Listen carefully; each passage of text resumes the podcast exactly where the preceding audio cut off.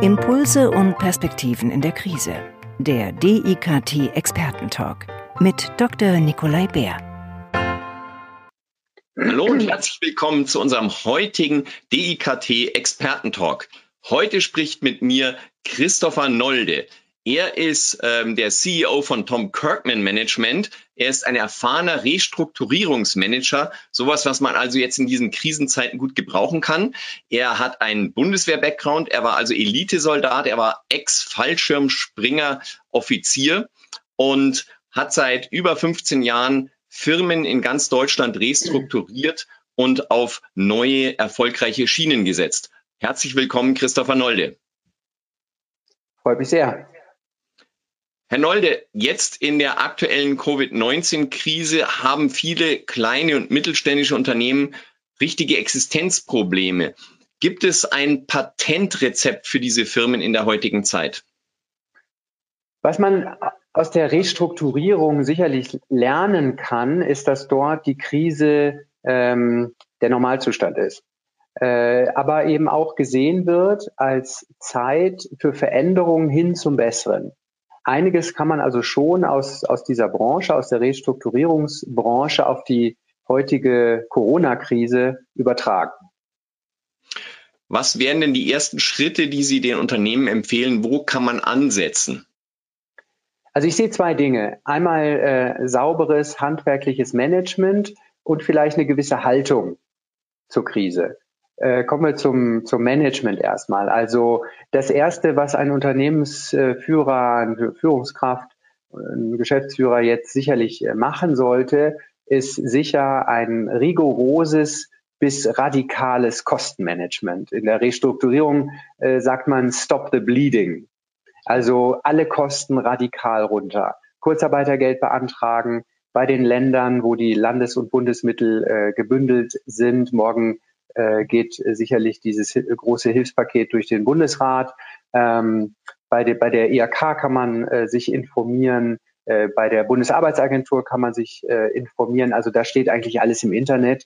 Äh, das, das kann man relativ schnell äh, sich da die Antragsformulare etc. Äh, runterladen. Aber dann auch der Blick nach innen auf sämtliche Eingangsrechnungen. Also ähm, muss ich alle Autos angemeldet haben im Moment? Ähm, muss ich jede Marketingausgabe im Moment unbedingt tätigen? Ähm, Brauche ich, äh, keine Ahnung, bis hin zu irgendwelchen Zeitungsabos, äh, einfach Kosten, auf die man im Normalzustand nicht guckt, die muss ich jetzt runterfahren und das muss schnell passieren und das muss äh, der Manager, der, der, der Geschäftsführer, der Unternehmensführer äh, machen. So. Ähm, dann ist äh, sicherlich aber auch äh, die Zeit äh, zu nutzen, äh, um, um sich Gedanken zu machen, äh, wie man so schön sagt, am Unternehmen zu arbeiten, wenn schon im Unternehmen aus bestimmten im Moment äh, medizinischen, äh, genischen Gründen nicht, nicht so angesagt ist.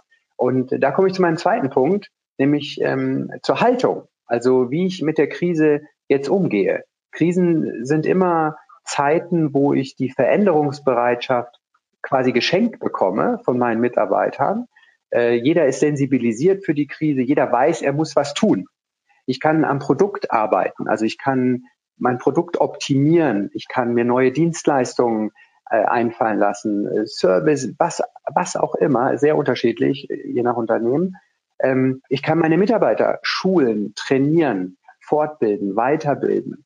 Ähm, all, all diese Dinge kann ich tun, um dann möglicherweise stärker aus der Krise rauszukommen, als ich reingegangen bin. Das heißt also, was viele als erste Reaktion haben, die Mitarbeiter freizusetzen, wäre in dem Fall gar nicht so geschickt. Naja, das kann man nicht über, über, den, über den Kamm scheren. Ich würde, ich würde sagen, äh, nehmen Sie sich als Unternehmensführer eine Taskforce. Krisenmanagement ist immer Kommunikationsmanagement. Machen Sie sozusagen die Betroffenen auch ein Stück weit zu beteiligen. Und vielleicht müssen sie nicht jeden ihrer Top-Player, ihrer Kernführungskräfte komplett 100 Prozent in Kurzarbeit schicken. Vielleicht reichen 80 Prozent.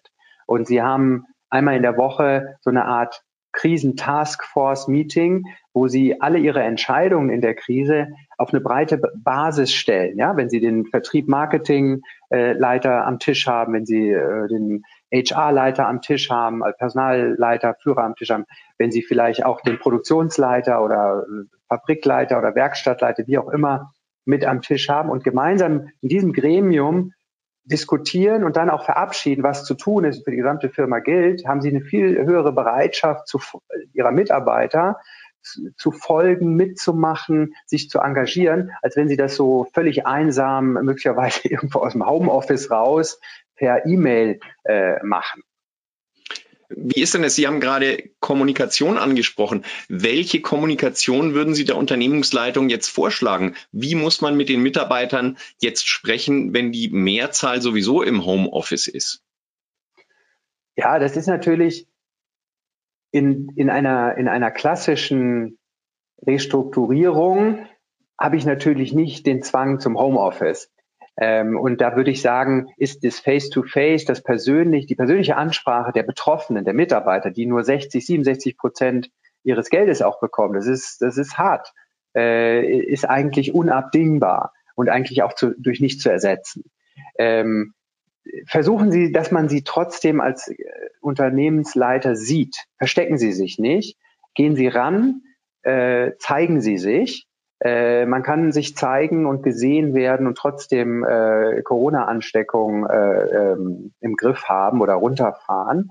Und dann würde ich empfehlen, dringend Struktur in den Tagesablauf äh, zu geben. Also äh, ich würde immer empfehlen, Regelkommunikation zu äh, fahren. Also jeden Tag oder jeden zweiten ähm, mit dem Vertrieb sprechen, mit dem Marketing sprechen, mit der Buchhaltung sprechen, mit der Personalführung sprechen, äh, mit der Produktion sprechen, mit der Entwicklung sprechen. Das alles, was so ein Unternehmen an Wertschöpfungsbereichen hat. Äh, somit helfen sie ihren Mitarbeitern, die im Zweifel nicht so sich nicht so wohlfühlen alleine im Homeoffice mit der mit der Familie, äh, ähm, die auch ihren Tribut fordert, äh, in einem völlig ungewohnten Setting äh, wenn Sie wissen, okay, jeden Morgen um neun Uhr will der Chef äh, von mir wissen, was ich mir für Gedanken über neue Kundenansprachen oder Produktentwicklung oder sonst irgendwas gemacht habe. Das hilft als Orientierung für Ihre Mitarbeiter und lässt sie nicht so allein sein. Also einmal am Tag auf jeden Fall die Mitarbeiter ansprechen, dann über einen äh, Webcast oder direkt eine Videotelefonie, Skype-Konferenz, äh, sowas in der Art? Zum Beispiel, also im Moment ist ja die Besonderheit, dass man tatsächlich den direkten menschlichen Kontakt vermeiden sollte. Da bleibt ja nur, seien wir froh, äh, Technolo neue Technologien zu nutzen, äh, Kommunikationstechnologien zu nutzen, wie zum Beispiel so ein Format, äh, was wir gerade hier nutzen, also webbasierte äh, Videokonferenzen etc. Ähm, wichtig ist die Ansprache an den Mitarbeiter. Wenn, äh, und und wenn es im Zweifel nur ein Call ist und er ihre Stimme hört, das ist wichtig. Das gibt den Leuten Orientierung, Halt, äh, gibt ihnen Halt und einen Fixpunkt. Und sie fühlen sich im äh, Homeoffice im Zweifel nicht so alleingelassen und mit der Situation überfordert. Okay, Sie sprachen auch die Haltung an. Betrifft das hauptsächlich die Unternehmensführung oder sollen die Unternehmensführer das auch von den Mitarbeitern einfordern? Also umso immer, aber umso mehr in der Krise gilt, führen durch Vorbild. Das heißt, ähm, als Unternehmensführer sollte man äh, einfach schauen, dass man sozusagen vor dem Hintergrund der Krise umso heller strahlt, wenn, wenn, wenn ich mal dieses, dieses Bild benutzen darf. Ähm, weil das überträgt sich auf die Mitarbeiter. Das überträgt sich, äh, das ist ein Leitbild. Das ist die berühmte Orientierung, der Anker, an dem man sich festhält. Das wird erwartet, äh, zu Recht von einer Führungskraft. Und ähm, wenn Sie das gut machen als, als, als Unternehmensführer und den Leuten, die Leute auch durch die Krise durchführen, sind Sie danach stärker als vorher. Sie haben ganz andere Loyalitäten bei Ihren Mitarbeitern, weil Sie sind der, der die Krise gemeistert hat. Und ähm, das können Sie sicher gut brauchen, weil irgendwann ist die Krise vorbei und Sie, sagen wir mal, man möchte natürlich das auch ein Stück weit wieder aufholen. Das heißt, sie brauchen eine höhere Produktivität als möglicherweise vor der Krise. Und da hilft, wenn man ihnen bedingungslos auch zuhört und ihnen folgt, weil man in ihnen den, denjenigen auch sieht oder diejenige sieht, die einfach äh, erfolgreich durch die Krise äh, gegangen ist. Ja, Herr Nolde, jetzt noch eine Frage. Wenn man jetzt im Homeoffice ein bisschen mehr Zeit hat vielleicht und äh, nicht so im Büroalltag eingesperrt ist, gibt es denn da auch eine gute Literaturempfehlung an dieser Stelle zum Thema Krisenmanagement aus Ihrer Sicht? Gibt's. Aus meiner Sicht das Standardwerk eines, eines Harvard-Professors, John Cotter, ist das Pinguin-Prinzip. Ähm, ich halte es hier mal, mal hoch. Ähm, ein tolles Buch, insbesondere für diejenigen, die die Krise zu führen und zu meistern haben. Sehr strukturiert, sehr methodisch, ähm, aber auch für den, der vielleicht jetzt nicht äh, der Oberhäuptling ist, sondern nur ein Indianer, um besser zu verstehen die Mechanismen, äh, die Gesetzmäßigkeiten, wie ich aus der Krise rauskomme. Das ist ein richtig tolles Buch. Okay, herzlichen Dank. Also wir haben gehört, wir brauchen Haltung in der Krise. Wir brauchen Manager, die mit ihren Mitarbeitern kommunizieren und die diese Haltung auch vorleben. Außerdem ein toller Literaturtipp.